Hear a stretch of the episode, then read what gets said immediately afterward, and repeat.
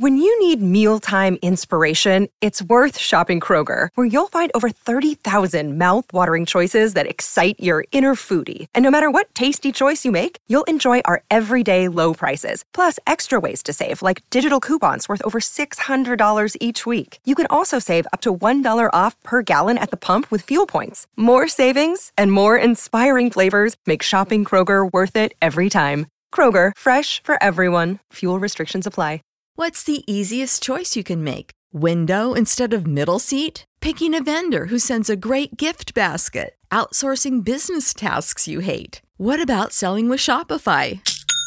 Whether you're selling a little or a lot, Shopify helps you do your thing, however you cha-ching. Shopify is the global commerce platform that helps you sell at every stage of your business. From the launch your online shop stage to the first real life store stage, all the way to the did we just hit a million orders stage? Shopify's there to help you grow. Whether you're selling scented soap or offering outdoor outfits, Shopify helps you sell. Wherever and whatever you're selling, Shopify's got you covered. Sign up for a $1 per month trial period at shopify.com slash try. Go to shopify.com slash try now to grow your business, no matter what stage you're in. Shopify.com slash try.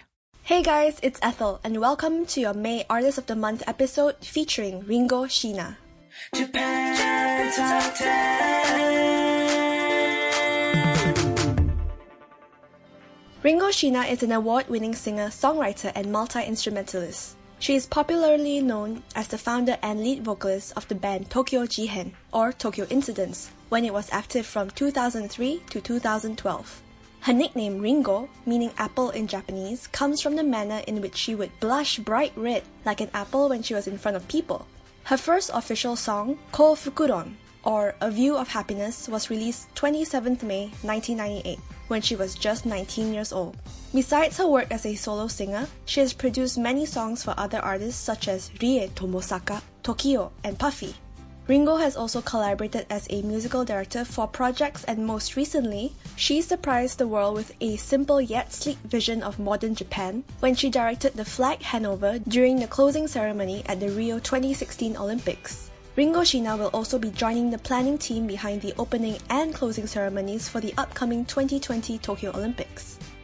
But before we continue, here are some exciting announcements. For listeners in the US, Canada, Australia, or New Zealand, J Top 10 can now be found on the iHeartRadio application. Simply search us up to hear our podcast. Up next is the single Gibusu, released in the year 2000.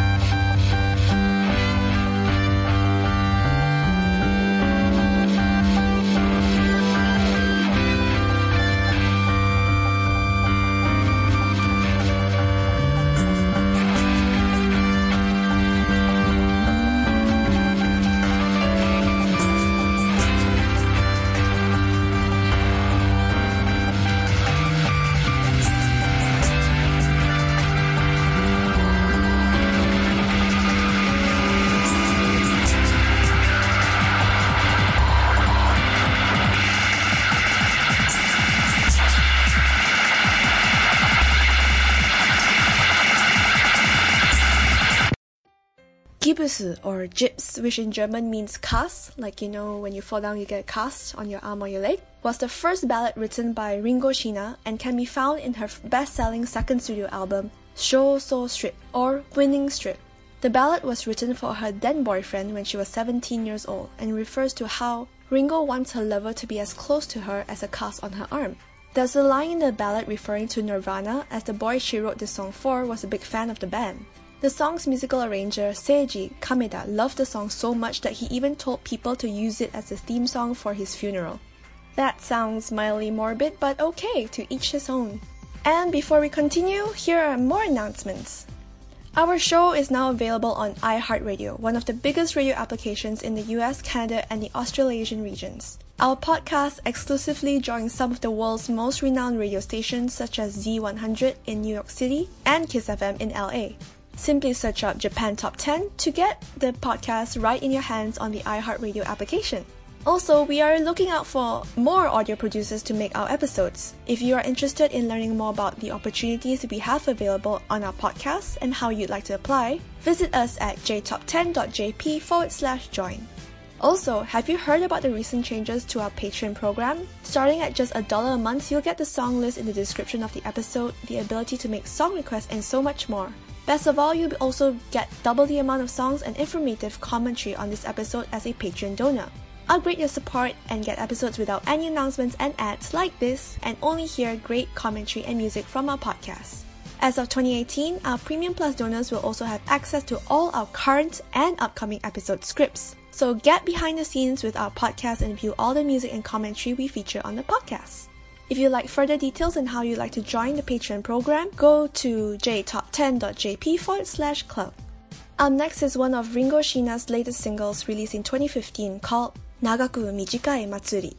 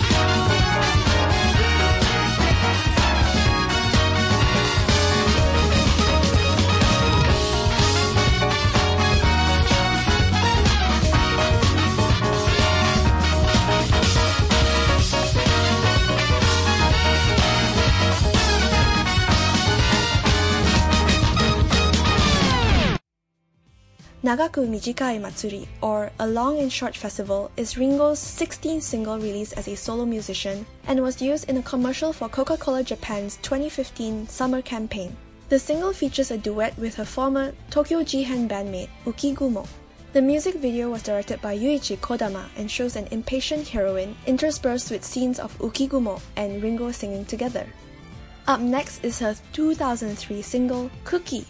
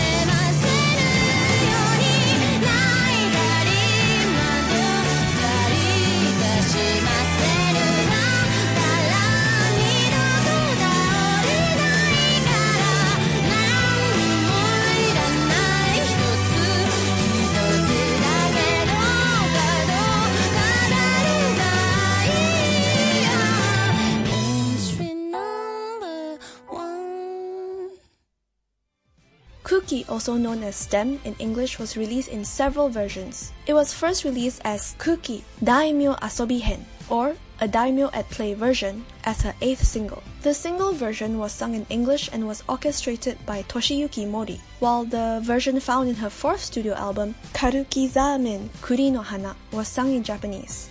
It was used as the theme song in the short film Hyakuiro Megane, or Kaleidoscope, which was about a man trying to figure out a woman's true identity. Next up is also another song released in 2003, cutely named Ringo no Uta.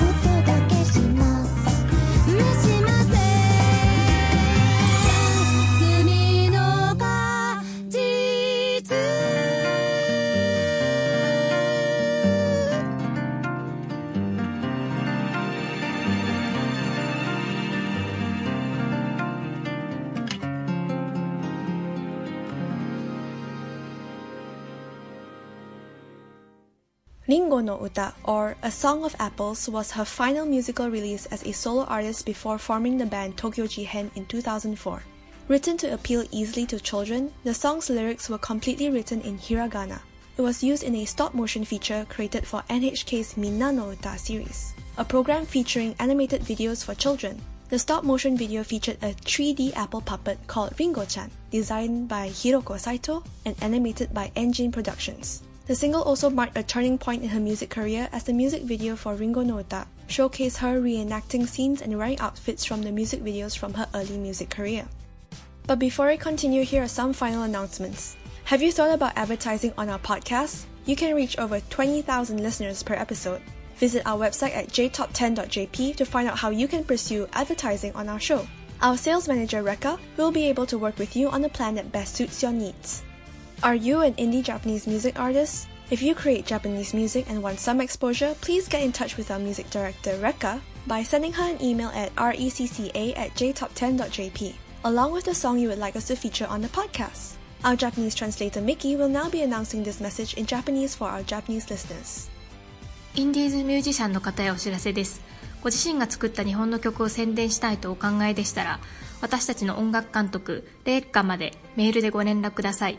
アドレスは recca.jtop10.jp です。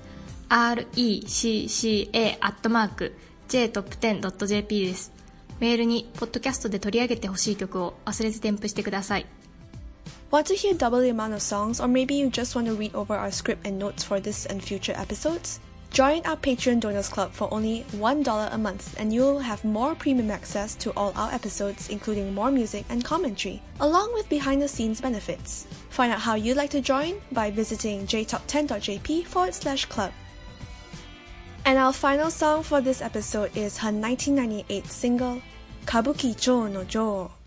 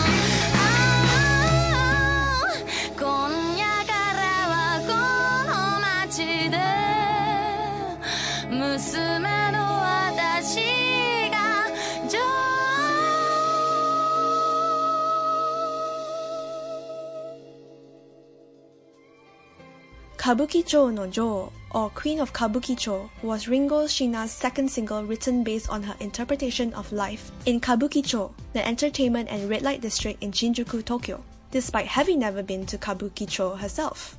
Ringo impressively completed writing Kabukicho no Jo in 30 minutes. It was also her first single to break into the Oricon music charts. The song was used as the theme song of the NHK music show Pop Jam and in a Suntory commercial for the cocktail bar Mimosa. Well, guys, I hope that you really enjoyed this episode featuring the songs from Ringo Shiina's full career. It's really cool that this entire episode had a very decent selection of songs from the 90s and early 2000s till her latest pieces to showcase like the evolution of her music style and what kind of genres she actually likes to do in terms of music. Personally, I've learned a lot more about her as a musician and I'm really impressed by her body of work, and I'm very glad that we've showed a lot of her songs today from a very wide range of her musical career. Personally, I'm actually a very big fan of of her, and also I'm an even bigger fan of her band Tokyo Jihen or Tokyo Incidents. And if you've never listened to their music, I highly recommend you to try out their uh, first two albums, which was Kyoiku in released in 2004 and Adult. Adult is really good, which was released in 2006. Yeah, that's like I know, 12 years ago. She's also got this incredibly unique voice that you can pick up from an entire crowd. From the room, you can hear her. It's like insanely unique to Ringo Shiina's voice. And I love the fact that she always does a lot of like jazz, rock influence kind of music. It's very, very cool. But what's amazing about her as a musician is not only is she like a great writer, she's a great musical arranger and composer. She plays a lot of instruments in a lot of her songs that she creates. And I think she directs quite a number of the music videos attached to some of these singles, and they're all visually stimulating and it is very cool to watch.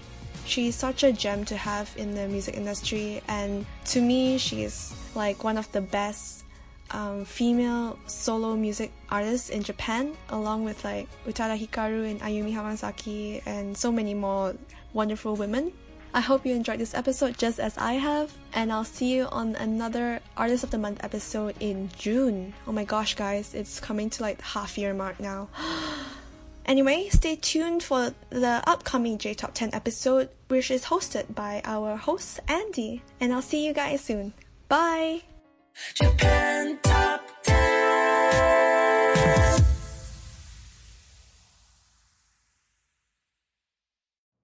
You know how to book flights and hotels. All you're missing is a tool to plan the travel experiences you'll have once you arrive. That's why you need Viator. Book guided tours, activities, excursions, and more in one place to make your trip truly unforgettable. Viator has over 300,000 travel experiences to choose from. Everything from simple tours to extreme adventures and all the niche, interesting stuff in between. So you can plan something that everyone you're traveling with will enjoy. Real traveler reviews give the inside scoop from people who've already been on the experiences you're considering. So you can plan with confidence. Free cancellation helps you plan for the unexpected, and 24 7 customer support means you can travel worry free. Download the Viator app now and use code Viator10 for 10% off your first booking in the app. Find travel experiences for you. Do more with Viator.